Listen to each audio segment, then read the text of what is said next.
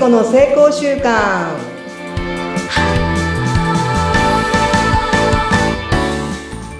皆さんこんにちは健康習慣コーチの加藤聖子と申します今週もどうぞよろしくお願いしますはい、よろしくお願いいたします。お相手はフリーアナウンサーのうなみいくよです。よろしくお願いいたします。はいお願いしますお願いします。なんかすごい最近こう蒸し暑いですよね。雨の日があってまた今日はねすごいいい天気なんですけど、めちゃめちゃ暑いですね。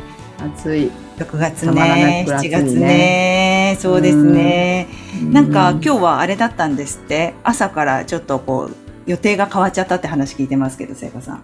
はいそうなんですよ確か私コーチング7時からなんですね朝の すごい。なかなかないでしょ？ないね。で、まあ私は今朝方に、あの、仕事のシフトを変えていて、やっぱりね、なんか朝、風が吹いて心地いいんですよ。そしてみんな、ね、あの、元気で起きて、あの、体調もいいじゃないですか。うん。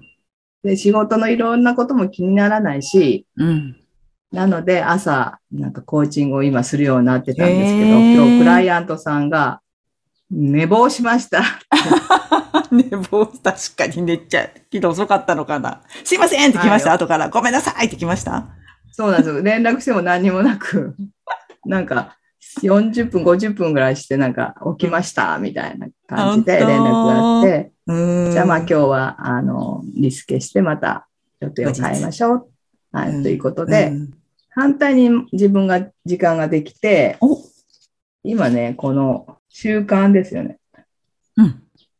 年収1億円の人のすごい思考っていう、なんかこれもね、習慣の本なんですよ。うん。これをね、集中的に読んで、ああ、なるほどな。そうそう、習慣ってやっぱり大事だって思って。成功習慣コーチですからね、聖子さんはね。またじゃあ、新たにパワーアップされて、ぜひ、あの、こちらの番組でもまた、おいおいシェアしてください。よろしくお願いします。あのね、パワーアップより、あ、私が教えていることが、あの、最強の習慣法ってことが分かったんですよ。え、なんだろう。すごい気になる。あだから私が一つ一つと教えている習慣が、この本の中に同じように書いてあるのね。うん。それが1億、年収1億円の思考なんだって。その習慣ができたらそういう、あの、仕事もできるって書いてあったから、うん。あもうこれ確信持って教えようっていうふうに改めて思いました。あ、今ね、クライアントさんにお伝えしている内容が本の中にまさに書いてあったっていうことなんですはい、ね。そうなんですよ。うわーはい楽しみです。でもちょっとずつここのね、あの放送の中でも漏れ出してますからね。はい。なので、うんやっぱりね、あの、才能とか能力じゃなくって、毎日コツコツやることかなと。そして、それが変化につながって。まあ、ビザが大差を生むとかね、いろんなことが言われてるじゃんはい。量は質を量がするとかね。うんうん。両のが上。うん。はい。あの、先人はやっぱりもう知っているんですよ、そういうこと。うーん。そっか。いや、今日のお話もこういったお話なんでしょうか？そうですね。今日は、えーっと、私が、まあ、癌になって、まあ、鬱になった時の状態からどうやって抜け出したかっていう話なんですけども、はい。成功するためにいろんな勉強をしてきたし、いろんな本も読んできた。でも、癌になった時に一番に頭の中を占めてたのが、不安と恐怖だったんですよ。ああ。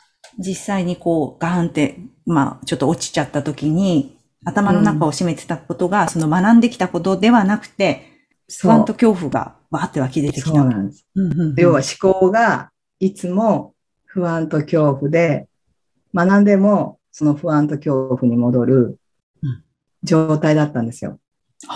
だから、なんかこう生きてるんだけど、頭の中は別なとこにいて、うん過去の後悔ですよね。こんなことをしたから私は今こういう病気になったんだとか、うんうんそういう恐怖や恐れがもういっぱい出てきたり、あとは未来ですよね。じゃあまた、あの、再発したらどうしようとか、うん。そういう不安は、があるじゃない、うん。そして、まあ人間は死ぬんだけど、なんか死んだらどうしようとかさ、っていう恐れ。そして過去にいろんなことがあったことへの怒り、私にこんなことをさせたから、こういう病気になったんだっていう人への怒り。うんだからもう気持ちはさ、いつも過去と未来へ、過去と未来へこう行ったり来たり、不安と恐怖、そんなとこが、を行ったり来たりして、なんか今の現状とかさ、今ここっていうことに意識がもうほとんど向かなくって、うん多分思考っていうか頭の中はどっか他のとこにあ行ってたんだなって、はい。ーなるほど。いや、でもなんかわかる気がする。なんかつい、なんか不安に苛まれるときやっぱりあって、この先どうなってしまうんだろう、私とかって思うときもあるんですよ。あ今すごく恵まれてるはずな、恵まれてるところに目を向けずに、うんうんうん。いや、もうちょっと頑張んなきゃいけないんだけど、とか、そういう気持ちになるときありますよ、やっぱり。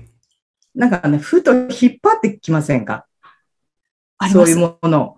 なんだろう？なんでそんな風に考えるんだろう？すごいマイナス思考って自分のこと思ったりするんですよね。しますよね。全然関係ないことをなんか引っ張ってきて不安をまた。なんですかね？このなんか感情の起伏っていうか、時々そのお自分でこう自分のことを陥れる時みたいな時があって、過去のアルバムを見ながら、こういう時もあったよねって泣いてみたりとかするんですよ。ですよね。で、多分いいことも、あの、楽しいこともいっぱいあるはず、あったはずなんですよ。でも思うのは、うんうん。なんかすごく、その、嫌だったこと、なんか怒りとか、そういう後悔。うん。それなんか癖なんだなって、い今になって思ってるんですよ。そういう思い込み癖みたいな。なんか浸りたいのかな私って思う時あああるんですね。自分でなんかこうやって泣きたいのかな私とかってふって我に返るんですけど、でも確かにその、なんかいい、いっぱいあったんですよ。いろんな出来事がね、50年生きてればあって、いいことも楽しいことも悲しいことも悔しいこともたくさん経験してますけど、どっちかっていうとやっぱりそっちのマイナスの方を思い出しちゃったりしますね。何ですかね、これ。癖か。なんかね、癖もあるし、日本人はその不安遺伝子が強いらしいんですよ。っていうなんか、あの、研究データもあるらしく、普通のそのアメリカとか、あの、アフリカとかヨーロッパの人たちと比べて、なんとなくわかるんですよね。みんななんか、アフリカの人なんか戦争ししてるんだけどうん、笑ってるのね。え、どうして笑ってるんですか？って聞いたときに、これは魂からなんだって言われたときに、はぁとか思って、うんそうか、その現実は現実で悲しいことがあったとしても、そう。魂は喜んでる。喜んでる。楽しいんだこれはスピリット、そうって言われたのね。へーでも私たちは日本の人たちでこんなに幸せで物が豊かで戦争してるわけでもないのに、うんなんかすごい不安や、なんか未来のね、あの、恐怖みたいなとこを捉えてさ、うんあの、いつも不満を言ってる状態じゃないですか。まあ、そうか、そういう気質みたいなのが国民性の、なんかこの日本人の中にあるのかもしれないですね。そう言われたらそうなの。まあ、私だけかなと思ってるけど、そうじゃないか。そう、そういうまあデータもあるし、うん。あの、そういう不安癖みたいなものも強いんじゃないかな。うん特に、あの、褒められたり、認められたり、受け入れてもらった経験が少ない人たちもたくさんいるというふうにも聞いています。うんなので、まあ、やっぱそれも習慣なんで、そうじゃない、あの、自分はダメだとかね、うまくいかないとか、まあ、そういうことを、まあ、思う癖がある。それは、あとある意味、脳の構構造、まあ、シナプスってあるじゃないですか、電気信号。そこがいつもつながってるから、太いパイプで、うんなんかこう、引き寄せてくるんだろうなっていうのを、まあ、自分を客観的に見たときにね、思ったんですよ。うーん。で、ある出来事があったんですね。はい。私はその癌になって、いつも不安と恐怖で、こう、あの、ふなんかな、眠れないし、いつもその意識があるから、地に足がついてないんですよ。うん。で、夏の今ぐらいだったと思うんですよ。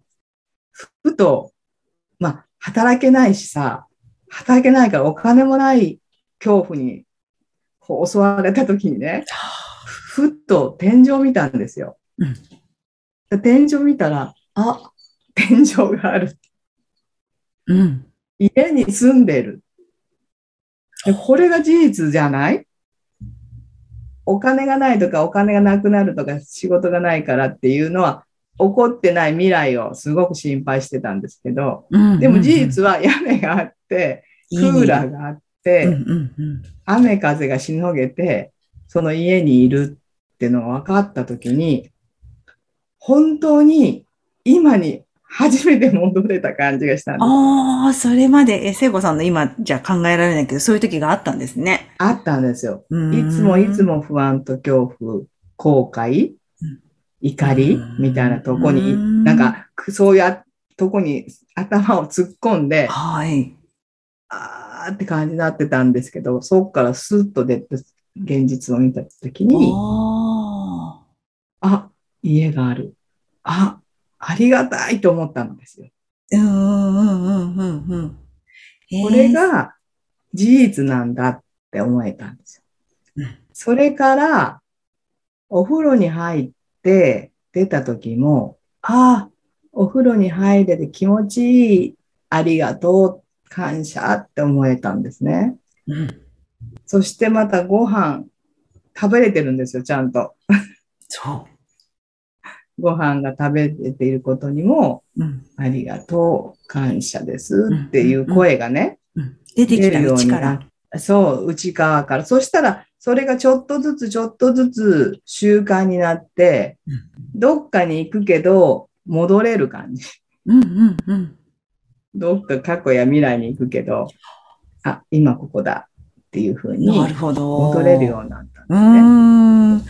いやーそれを抜ける方法みたいな感じですか？そうですね。あの、えっ、と、抜ける方法3つうん、あの、私は体験したので、それを次回からはい。3回シリーズでうんお伝えできたらいいなと思っています。楽しみです。いやもう、なんか私の思考にもちょっと必要かなと思って、すごい興味深く聞かせていただきますね、聖子さん。はい。はい。ありがとうございます。はい。ありがとうございます。じゃあ、とりあえずは不安と恐怖に生きるのではなくて、今、目の前にあることを感じながら生きるっていうところで、抜け出す方法3つ、これから教えていただけるということです。よろしくお願いします。はい。ありがとうございます。ありがとうございます。ありがとう。ありがとう。